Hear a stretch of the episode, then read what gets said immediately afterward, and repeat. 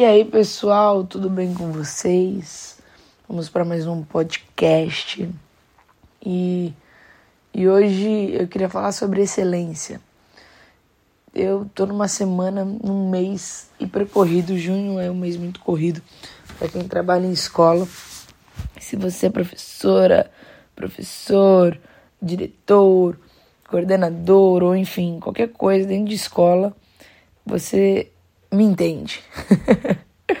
é muito corrido, tá? É para entrar férias, precisa fazer um monte de entrega. E na escola em que eu trabalho é o momento também de dar feedbacks. E eu fiquei muito feliz com o feedback que eu recebi, que o meu chefe, ele virou e falou que eu trabalhava com excelência, que o que fazia eu conseguia resolver. E eu fiquei muito feliz com isso, mas ao mesmo tempo eu falei, nossa, que que palavras fortes, porque nós não fazemos tudo com excelência.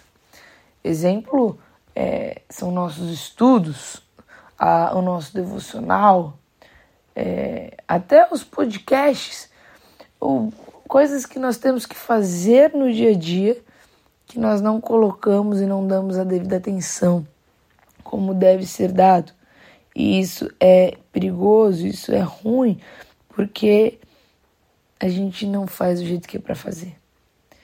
E me pegou mesmo isso, porque eu sei que poderia melhorar, sei que eu poderia fazer com excelência e, e melhor.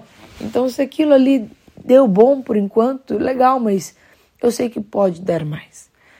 E por que, que eu sei disso, né? E por que você provavelmente sabe disso também, quando você não faz uma coisa 100%, dando 100% de você. Porque a gente não faz como para o Senhor. Em Colossenses 3, versos 23 a 25 está escrito: Tudo o que fizerem, façam de todo o coração, como para o Senhor, e não para os homens, sabendo que receberão do Senhor a recompensa da herança.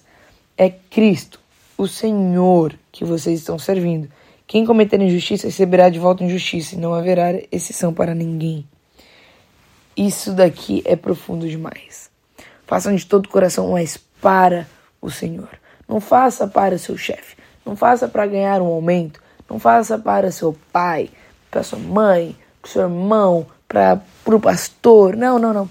Faça para o Senhor. Então faça do jeito que precisa ser feito, mais do que precisa ser feito, mas para o Senhor. Se é para você caminhar uma milha, caminhe duas, mas faça para o Senhor, não para o seu ego, inflar. Não para para você conseguir algo que você queira, mas porque o Senhor merece, o Senhor é digno da nossa adoração enquanto nós fazemos as nossas coisas terrenas. Quando nós fazemos coisas terrenas, nós temos um jeito de adorar. Agora, nós estamos adorando a quem? A Deus ou a nós mesmos? A Deus ou a outras coisas, outras pessoas? Então é para refletir um pouquinho. Será que nós estamos sendo é, excelentes naquilo que fazemos?